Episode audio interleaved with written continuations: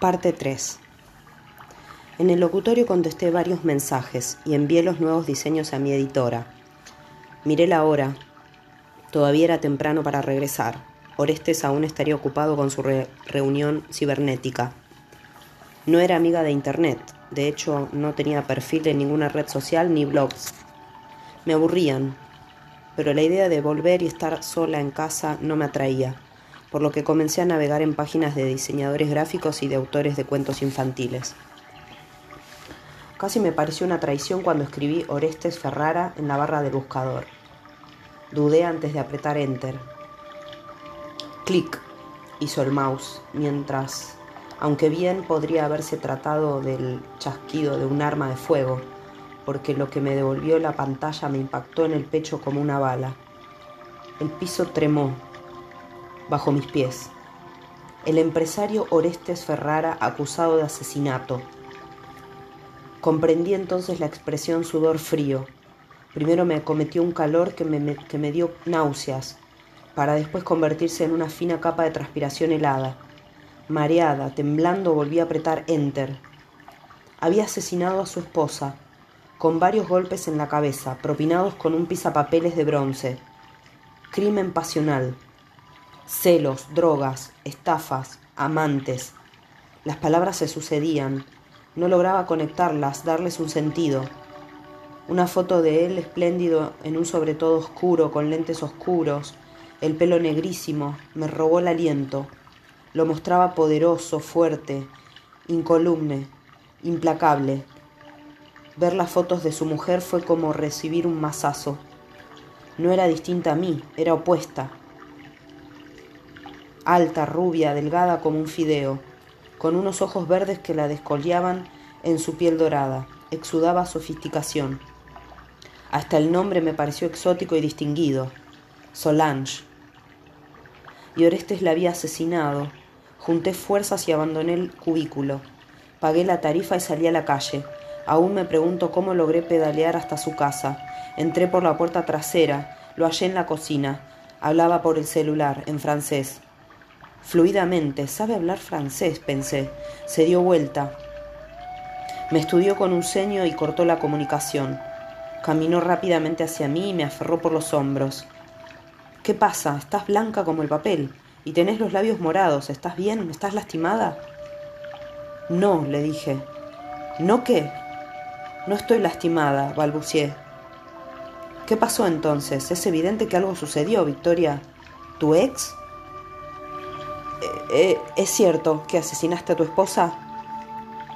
Se apartó de mí como si me hubiese convertido en un monstruo. ¿Quién te lo dijo? Lo encontré en Internet. ¿Me buscaste en Internet? Sí, contesté avergonzada. No pude evitarlo. ¿La asesinaste? Su silencio estaba matándome. ¿Por qué no me lo contaste? No te lo conté por esto para evitar que tus ojos, que siempre me miran llenos de admiración y que son mi alegría, lo hagan con la condena con que ahora me miran. Porque no importa lo que diga Victoria, la sociedad, mi familia, todos me condenaron. Me dejé caer en una silla y me tomé la cabeza con las manos. Dios mío, susurré, al borde del llanto, mientras las piezas caían en su sitio. No lo hagas, susurró con acento torturado.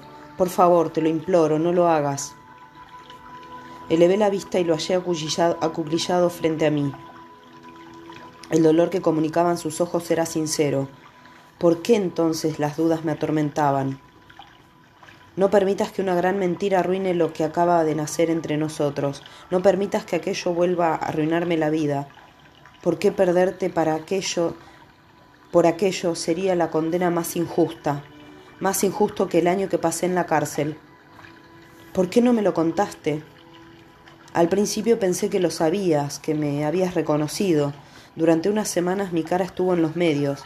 Era inverosímil que no me conocieras. Vivo en mi propio mundo, Orestes. Mis amigas me avisan cuando tengo que ir a votar. Ahora lo sé, pero en aquel momento pensé que por alguna perversa razón querías entrar en tratos con un asesino. No tenés idea de las locas que iban a verme a la cárcel.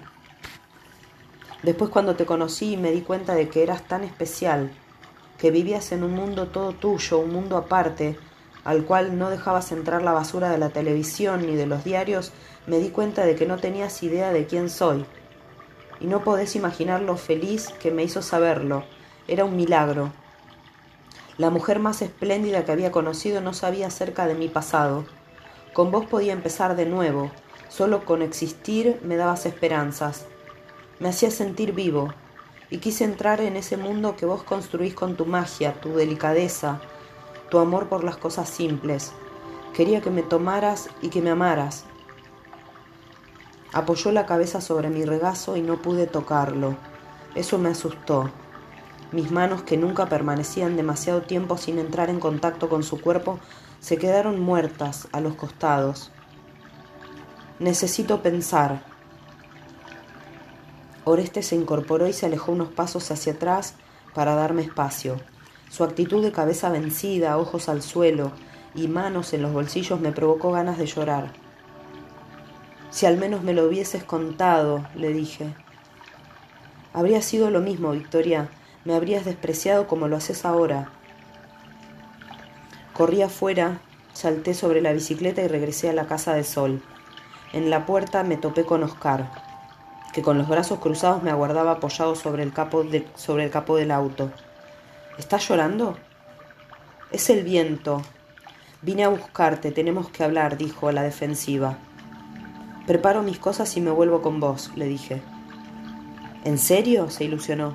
Sí. Oscar había regresado a nuestro departamento. No sabía ni me importaba dónde había pasado los días, los días después de haberlo encontrado con su amante. Aunque me imploró de rodillas, literalmente, que me quedase, me instalé en lo de Gaby.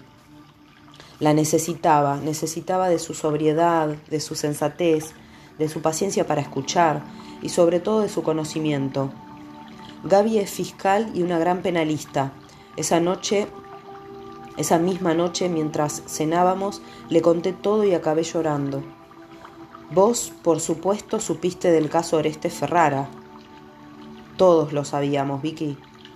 Yo no, no, vos no, residente de un saquito de té. ¿Qué voy a hacer? No puedo soportar la idea de que esté allá solo pensando que lo creo culpable. ¿Lo crees culpable? Me decís que la justicia lo sobreselló por falta de mérito. ¿Qué significa eso? Más allá de lo que eso signifique, ¿qué pensás vos, Victoria? Quiero creer que no, pero hace tan poco que lo conozco Vos como fiscal, ¿qué pensás? Si fue sobreseído por falta de mérito es porque no había pruebas suficientes para condenarlo, dijo. Gaby me explicó detalles del proceso penal que registré a medias. La justicia no lo había declarado inocente, sino que afirmaba que no existían elementos suficientes para culparlo. ¿Habría asesinado a su mujer? Si lo había hecho, ¿por qué? ¿No leíste lo que se conjetura? No he vuelto a googlear su nombre, no me animo. Ferrara y la mujer tenían una hijita que murió en un accidente de tránsito a los seis años. Dios mío. Manejaba Solange Ferrara y parece ser que, que no le había puesto el cinturón de seguridad. Dice que él la culpaba. Discutían a menudo. En una de esas peleas las cosas se salieron de cauce y él la mató. Eso dicen. La noticia me atravesó el plexo solar como una lanza. Un ardor se alojó en el centro de mi pecho y no remitió durante la semana que me quedé en la casa de Gaby. Ansiaba llamarlo. Pero, ¿qué le diría? Lo extrañaba como no como no recordaba haber extrañado a nadie. Su ausencia sumaba la opresión en mi pecho. A veces me costaba respirar. No tenía hambre, no dormía bien, no me concentraba. Una pregunta se repetía en mi mente como una canción pegadiza e insoportable. ¿Será verdad que Orestes asesinó a su esposa? Y desplazaba las otras que me habían mortificado antes de enterarme acerca de su pasado. Pese a la perplejidad y a la confusión en que me hallaba, di un paso importante. Me entrevisté con una abogada amiga de Gaby y le pedí que iniciase los trámites del divorcio. Gaby y Sol me bombardeaban con consejos y me abrumaban. Al final Sol declaró, Vicky, la respuesta está en vos. Vos sos la única que puede decidir si creer o no en su inocencia. Vas a tener que jugarte. Orestes. Palabras de Orestes. Me consumía la rabia, no con ella, conmigo. Desde que me había dejado, repasaba cada día junto a Victoria y me castigaba con cuestionamientos. Yo era fuerte, invencible. ¿Por qué había, ¿Por qué había sucumbido a la atracción cuando me había jurado pasar en soledad el resto de mi vida? ¿Por qué me había interesado esa mujer? Ni siquiera era linda de acuerdo con mis cánones. Me gustaban rubias, ella tenía el pelo castaño, me cautivaban los ojos claros, los de ella eran marrones. Las prefería altas y delgadas, ella era bajita y voluptuosa. Aunque debía admitir que había reaccionado a sus curvas cuando la ayudé a llegar hasta mi camioneta la mañana del corte en el pie. Me atraía, no podía negarlo, si bien la atracción iba más allá de la cuestión física y eso me inquietaba. Había empezado a seducirme con ese simple buen día, lanzado con nerviosismo, y que también comunicaba alegría, tanta y tan contagiosa que me había hecho sonreír, y yo hacía tiempo que no sonreía. Lamentaba haber buscado su nombre en Internet, haber navegado por su página llena de colores, personajes y fotografías luminosas. Le había dicho mi nombre. ¿Por qué? En pocas horas había violado las máximas que me regían desde que había comprendido que el ser humano era la criatura más perversa y peligrosa sobre la faz de la tierra. Mientras más conozco a los hombres, más quiero a mi perro. Mi moto no surtía efecto con Victoria. ¿Por qué? ¿Por qué ella era tan distinta? Confirmé la sospecha de que no tenía idea de quién era yo la mañana después del accidente, cuando me contó que no leía diarios, no veía noticieros, ni siquiera escuchaba radio. No le interesaba, vivía en su mundo de cuentos. ¿Por qué? Porque solo hay malas noticias y me hacen daño, sobre todo porque poco o nada puedo hacer para enmendarlas. Tal vez le parezca un cobarde o un egoísta. No me parecía cobarde ni egoísta, sino perfecta. Lo del negocio había sido una excusa, era cierto. Planeaba desarrollar una línea para niños, pero le ofrecía asociarnos por la sencilla razón de que no toleraba perder el contacto con su magia, la que me rescataba del mundo de los muertos. Yo era el egoísta al querer acapararla para mí en ese refugio en el cual me escondía para protegerme de las miradas condenatorias y de la, de la curiosidad morbosa, aunque no del dolor. Ese compañero indeseado iba conmigo a todas partes y solo en presencia de Victoria aflojaba la mordida, descansaba y me permitía respirar. Por eso la necesitaba, para respirar. Cada mañana, mientras la veía dormir con la placidez de los que no tienen remordimientos, me instaba a revelarle quién era, a contarle mi pasado. Cada mañana lo posponía porque no quería acabar con la magia. La tocaba, la despertaba, le hacía el amor, y al verla gozar gracias a lo que yo le daba justificaba mi ocultación. Se había enterado de la peor manera. Es cierto, la mentira tiene patas cortas. Recordaba la duda en su mirada, y me maldecía por no habérselo dicho, por no haber sido sincero. La extrañaba. Dios, cuánto la extrañaba. Me asustaba la sensación de pérdida. Su partida había operado como una explosión, que había arrasado con el sentido de la vida que ella misma me había devuelto, ese que me había permitido volver a sonreír, saborear la comida, dormir sin pastillas, admirar el atardecer. En ese momento solo quedaba un cráter dentro de mí. A ese cráter vacío le tenía pánico. Lo había experimentado y lo experimentaría cada maldito día a causa de la muerte de mi hija. No aceptaba sufrirlo también por Victoria, tenía que superar esa nueva trampa del destino. Al cabo de días de encierro, Elba me convenció de salir a correr por la playa. Se trataba de un día perfecto, no muy frío y con el cielo despejado. Le silbé a Killer y trotamos, trotamos en dirección a la casa de la amiga de Victoria, con la resolución de imponerme al dolor. La habría perdido, la había perdido, como había perdido todo, era un hecho, no tenía sentido darle vueltas al asunto. Sin embargo, a medida que me aproximaba a su casa, flaqueaba. No quería ver la ventana vacía. La quería ella, sentada en su simpleza de mate en mano y sonrisa bondadosa. Me detuve a metros de la propiedad. No reunía el valor para pasar. Tenía miedo de que ese vacío se volviese incontrolable, que me destruyese. En un acto contrario a mi naturaleza reservada, grité hacia el mar. ¿Qué mierda me hiciste, Victoria? Killer ladró. Las gaviotas se echaron a volar. Habla Victoria. Despedí al taxista. Si Orestes no me quería de regreso, iría a lo de Sol. Conservaba las llaves. No dudé frente a la puerta, ni volví a preguntarme si hacía lo correcto. El instinto me indicaba que sí. Había confiado en Oscar, y después de más de veinte años en pareja había creído conocerlo como nadie, para terminar traicionada y humillada. Oscar constituía el chico ideal de acuerdo con los estándares de mis padres. ¿Y a dónde me había llevado todo eso?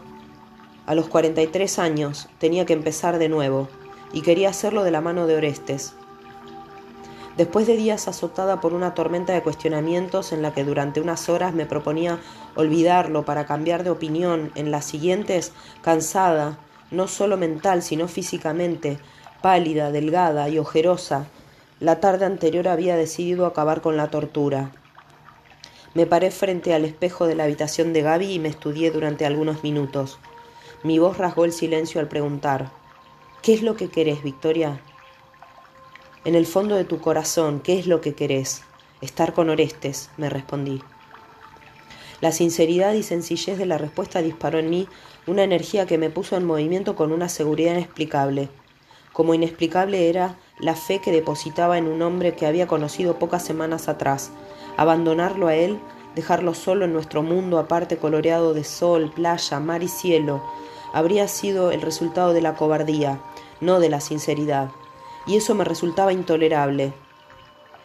Ahí me encontraba, frente a su casa, dispuesta a enfrentarlo, a sufrir su enojo, a exponerme a su rechazo. Estaba dispuesta a rogarle si era necesario. Llamé a la puerta. Abrió Elba. Me miró de arriba abajo con desprecio. Si vino para seguir causándole dolor a Orestes, mejor se me va yendo, me advirtió con un dejo de acento litoraleño. Vine para pedirle perdón. Se hizo a un lado y pase. Y pasé. ¿Dónde está? Hoy por primera vez desde que usted se fue salió a correr. Me costó convencerlo. Voy a buscarlo. Oiga, Victoria, ¿usted qué piensa? ¿Que mi Orestes mató a su mujer? Yo creo que no lo hizo. Y cree bien, nadie lo conoce como yo. Fui su nana, la de él y la de sus hermanos. Mientras la madre se paseaba por ahí, yo los criaba, y los quiero como si fuesen míos, a los tres. Pero Orestito, él es el mejor. Le creo. Palabras de Orestes. Pegué la vuelta, vencido. No había superado la prueba. La casa, oscura y solitaria, había resultado un contrincante demasiado potente para mí. Ni siquiera regresé corriendo. Caminaba, más bien arrastraba los pies, con Killer junto a mí. Se le había contagiado mi depresión porque ni las gaviotas que lo provocaban lo hacían reaccionar. ¿Orestes? Levanté la vista. El sol languidecía, la luz escaseaba. Alguien corría en mi dirección, no podía tratarse de ella, era imposible. Me había abandonado. Me creía un asesino. Aguzé la vista. ¿Orestes? Me dolió el pecho a causa de los latidos violentos del corazón y me lancé en una carrera eufórica. Killer corría y ladraba. La figura de Victoria cobraba nitidez y su sonrisa me hacía sonreír. Cayó a mis brazos y la sujeté contra mi cuerpo, sin importarme estar sudado. La abracé como si alguien pretendiese arrebatármela. La sentí convulsionarse en el llanto, la oí balbucear, no sabía qué. La aparté un poco y le sujeté el rostro por las mandíbulas.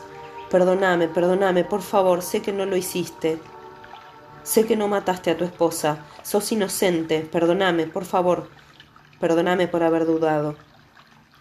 No, no, nada que perdonar, nada, repetía yo. y la besaba en todas partes. Necesito que me perdones, te causé un dolor muy grande después de todo lo que tuviste que soportar. Te amo, eso es todo lo que quiero que sepas. Palabras de Victoria. Volvimos a la casa y nos encerramos en el dormitorio. Nos arrancamos la ropa uno al otro, hambrientos, después de una semana sin vernos.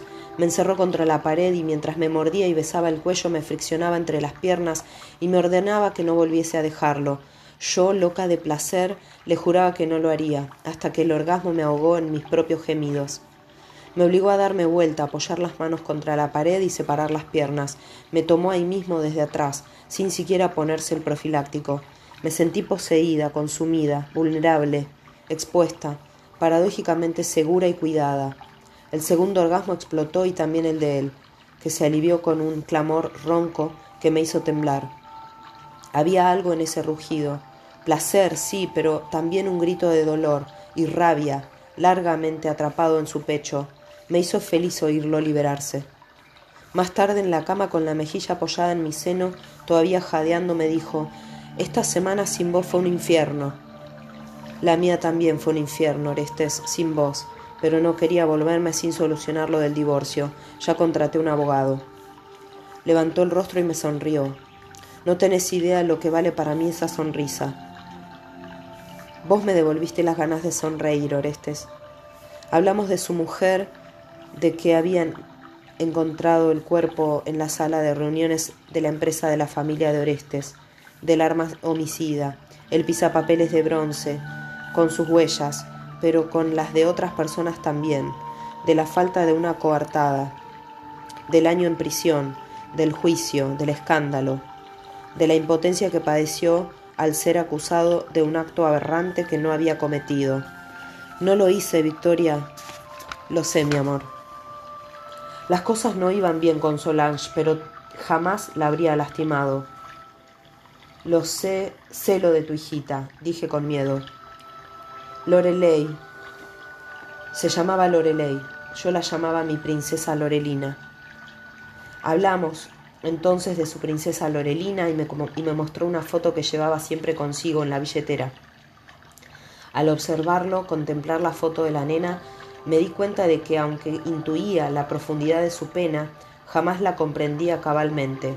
Era oscura y fría, aterradora e infinita como el amor que había profesado y aún profesaba por Lorelei. Terminamos llorando, él aferrado a mí, su cara empapada contra mi cuello. Voy a escribir un cuento, le prometí, entre sollozos, que tendrá como protagonista a la princesa Lorelina. Y ese libro y todos los que escriba, de ahora en adelante se los dedicaré a Lorelei Ferrara, la princesa con alas de ángel. Te lo prometo, mi amor. Orestes asentía incapaz de articular, le temblaba el mentón, mientras las lágrimas incansables le bañaban las mejillas barbudas. Gracias, susurró con voz áspera. Así nadie la va a olvidar. No quiero que la olviden. No, claro que no. ¿Se habría sentido tan feliz con ese cuento que vas a escribir para ella? Amaba los cuentos, siempre me pedía que le contase uno. A vos te habría venerado. Y yo a ella. Fuimos calmándonos y cuando lo juzgué prudente, formulé la pregunta que me acosaba. Orestes, ¿tenés idea de quién pudo haber asesinado a tu esposa? Percibí la tensión en su cuerpo y vi el modo en que apretó las mandíbulas. Creo que me era infiel. Estaba por contratar un investigador privado para que la siguiese cuando la mataron. ¿Sospechas de alguien? No. Lo abracé y lo besé en la sien. Olvidémonos del pasado, quedó atrás. Ahora quiero hacerte feliz para siempre. Ya lo soy. Dos años más tarde. Soy yo, dijo Gaby al teléfono. Qué raro que me llames a esta hora, se sorprendió Sol. ¿No tenías una audiencia? ¿Tenés la compu cerca? Sí, frente a mí. Abrí la página del diario.